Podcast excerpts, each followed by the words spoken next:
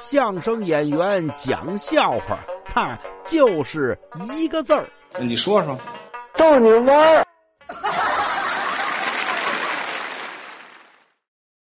说有这么个秀才啊，逛庙，你说说，先到这个西厢房，看见这儿有几个和尚啊，对他爱搭不理。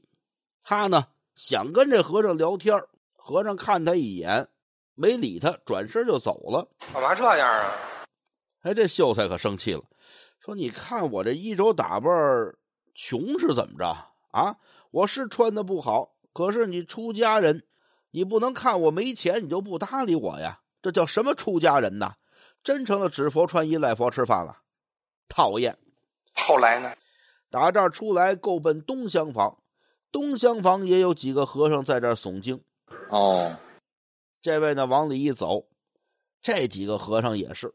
一看他这模样，很穷酸，不爱搭理他。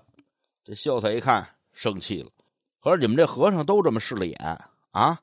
哦，看我没钱，不拿我当回事得了，我呀治治你们吧。心生一计，走到了这和尚面前呀。哎呦，大师傅，您这个诵经干什么用啊？和尚看他一眼，诵经干什么？哼！